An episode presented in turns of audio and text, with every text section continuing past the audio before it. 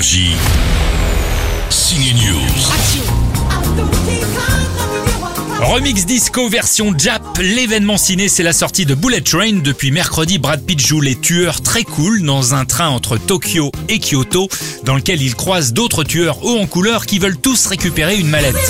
Oui, je t'écoute. Je suis prêt. Je suis une version améliorée de moi-même. Apporte la paix dans ce monde et tu auras la paix. Tu as peut-être oublié comment tu gagnes ta vie C'est mis en scène par son ancien doubleur cascadeur. Depuis, il est passé à la réalisation. On lui doit John Wick. Et ce nouveau film fait penser au premier film de Danny Boyle avec les moyens des derniers.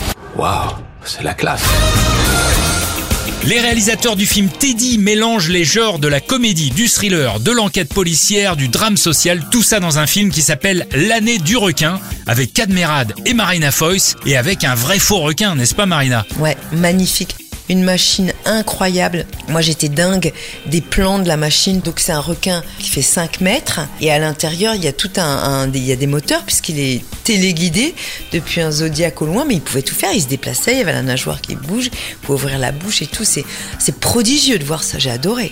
Oui, parce qu'on n'a pas dit, mais le pitch, c'est exactement les dents de la mer à Arcachon. Euh, les dents de la mer à Arcachon, elle est gentille Marina, hein, parce que autant j'ai aimé leur premier film Teddy qu'avec celui-là, je reste sur ma faim. Même le requin, il fait pas peur. Bon, à vous de me dire, bon week-end au ciné.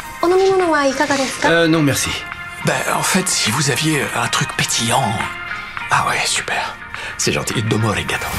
Énergie, Cine News.